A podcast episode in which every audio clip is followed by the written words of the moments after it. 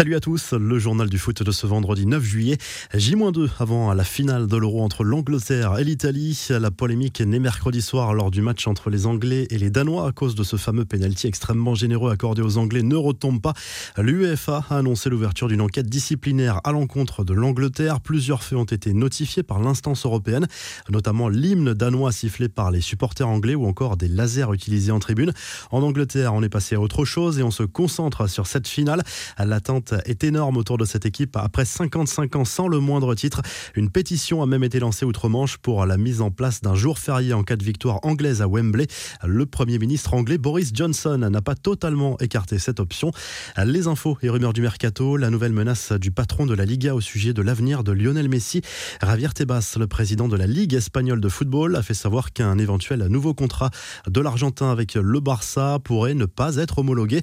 Le club catalan n'aura pas de passe-droit et devra respecter absolument les règles concernant la masse salariale. il y a urgence, le club catalan doit absolument dégraisser son effectif. Selon le quotidien catalan Sport, Johan Laporta et Ronald Koeman, président et entraîneur du Barça, restent pourtant très sereins à propos de ce dossier. Marco Verratti vend la mèche concernant le transfert de Donnarumma au PSG. Même si rien n'est encore officiel, le gardien italien devrait bien signer à Paris après l'Euro. Son coéquipier Marco Verratti ne s'en est pas caché en conférence de presse. C'est un grand gardien, il mérite d'être dans un grand club européen. Il mérite la Ligue des Champions qui est notre objectif. Je suis content pour lui et pour l'équipe. Il peut nous apporter beaucoup. À lâcher le milieu de terrain parisien qui s'est réjoui également de la signature de Ramos qui elle est officielle. Keylor Navas, lui, n'a pas du tout apprécié ce choix des dirigeants. Comme l'explique l'équipe, le gardien du Costa Rica était furieux lorsqu'il a appris la nouvelle et aurait même envisagé de quitter le club avant de changer d'avis. Navas veut se battre pour prouver qu'il mérite de rester numéro 1. À Marseille, Pablo Longoria avait lui aussi donné rendez-vous aux médias pour la présentation du Brésilien Gerson, qu'il présente carrément comme le meilleur joueur de sa génération. Le président de l'OM a été questionné par ailleurs sur la rumeur d'un retour de Franck Ribéry. À la fois amusé et étonné, l'Espagnol a balayé la rumeur. J'ai du respect pour Franck Ribéry, mais dans l'effectif, on a une configuration avec des joueurs offensifs. On a déjà quatre joueurs. C'est normal que beaucoup de noms sortent, mais ce ne sont que des rumeurs.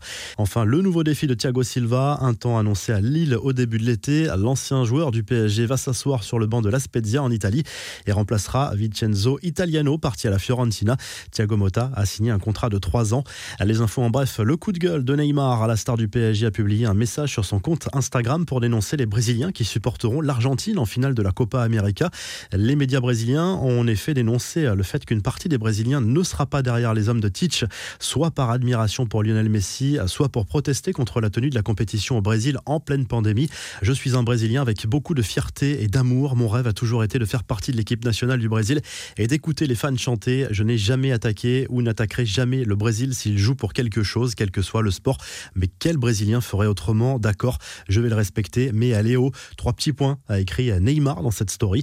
Louis Van Gaal ne porte pas les bleus, ni Kylian Mbappé dans son cœur, à en croire son interview pour l'équipe. Le technicien néerlandais a taclé le manque de cohésion de l'équipe de France, qui se résume à ses yeux à une somme d'individualité et non à une vraie équipe. Il considère aussi que Kylian Mbappé est parfois un handicap à la fois pour le PSG et l'équipe de France en raison de son individualisme et de son manque de maturité tactique. Enfin, le programme de la préparation estivale de l'OM est bouclé avec de belles affiches en perspective avant la reprise de la Ligue 1.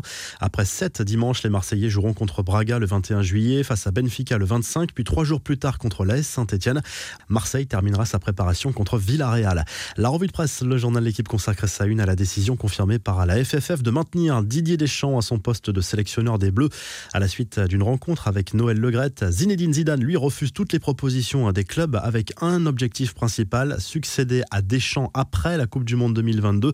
En Italie, très jolie une de la Gazette dello Sport sur cette finale de l'Euro face à l'Angleterre prévue dimanche à Wembley avec ce titre Senza paura, sans peur. Au vu de leur parcours, les Italiens seraient presque favoris si cette rencontre ne se jouait pas sur le sol anglais.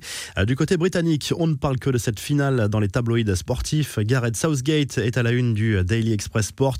Le sélectionneur des Three Lions, qui n'a pas toujours été épargné par les critiques, rêve d'emmener son équipe sur le toit de l'Europe.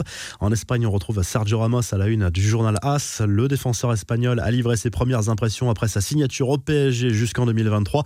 Il parle d'un immense défi et annonce la couleur. Il vient pour tout gagner avec le club français, y compris la Ligue des Champions. Enfin, Marca revient sur la prolongation de contrat signé par Diego Simeone jusqu'en 2024 avec l'Atlético Madrid. La légende continue, titre le quotidien sportif.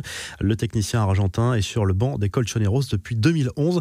Si le journal du foot vous a plu, n'hésitez pas à liker la vidéo et à vous abonner. Et à très vite pour un nouveau journal du foot.